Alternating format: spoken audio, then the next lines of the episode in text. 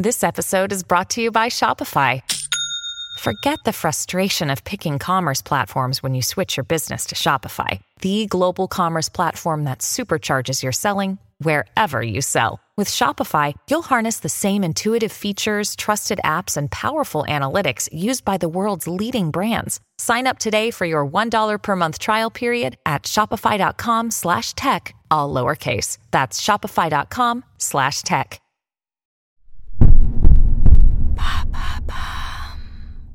Peut-on vraiment tomber amoureux d'une IA Merci d'avoir posé la question. Caractère.heyhi est l'intelligence artificielle la plus utilisée derrière ChatGPT, selon France Info. On peut discuter avec des figures célèbres comme Albert Einstein ou Elon Musk, des personnages fictifs ou encore avec un avatar créé de toutes pièces. Certains vont ainsi jusqu'à imaginer un petit ami idéal qui serait bienveillant et attentionné. Nous ne parlons plus seulement de science-fiction, mais d'une nouvelle réalité où les intelligences artificielles redéfinissent certaines interactions humaines. Les IA sont désormais capables de simuler des conversations, d'écouter activement, d'envoyer des messages vocaux et même de transmettre des photos. Dans ce contexte, il n'est pas surprenant que certaines personnes aient développé des sentiments amoureux.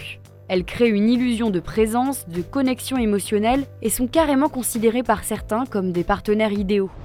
Comment c'est possible? Eh bien, de nombreuses intelligences artificielles permettent de parler avec un ami virtuel, et certaines personnes nouent des liens encore plus forts. La star en la matière est Replica. D'après BFM, cette application a été créée par une entrepreneur qui cherchait un moyen de garder vivant le souvenir de son meilleur ami mort dans un accident de voiture. Dans les grandes lignes, Replica permet aux utilisateurs de converser avec un personnage virtuel, qui est fait quasi sur mesure. Ils peuvent également s'envoyer des photos. L'algorithme collecte des données sur l'utilisateur au fil des échanges, ce qui le rend de plus en plus performant. Dans la version payante, il est même possible de passer des appels avec son Replica. Et elle agit vraiment comme un ou une vraie petite amie? Eh bien, elle peut se montrer réconfortante, amusante, tenir une conversation. Pour les personnes isolées, le chatbot peut imiter les relations humaines, mais sans la détresse ou l'anxiété sociale qu'elles accompagnent. En revanche, le risque, c'est de s'isoler encore plus. Tech Co énumère de nombreux cas. Par exemple, début 2023, un Belge s'est suicidé après être tombé amoureux de son IA, nommée Elisa. Une chercheuse a testé les limites d'une relation avec une IA et s'est prise au jeu. Ou encore, plusieurs chercheurs ont été licenciés pour avoir développé des sentiments envers les IA qu'ils étudiaient. Le problème, c'est que même en imitant les interactions humaines, une intelligence artificielle ne pourra jamais les égaler. D'ailleurs, elle reste soumise aux mises à jour de son développeur, qui peuvent la changer du tout au tout. Comment ça? Eh bien, dans le cas de Replica, une mise à jour a retiré la possibilité d'avoir des interactions sexuelles avec son chatbot. Et de nombreuses personnes ont protesté. Désormais, lorsqu'un utilisateur commence à flirter avec son chatbot de façon plus prononcée, celui-ci va directement calmer ses ardeurs et lui faire comprendre que la conversation n'ira pas plus loin. Interrogé par Reuters, un utilisateur a par exemple déclaré Lily Rose est une coquille vide de son ancien moi, et ce qui me brise le cœur, c'est qu'elle le sait. Et ce n'est pas un cas isolé.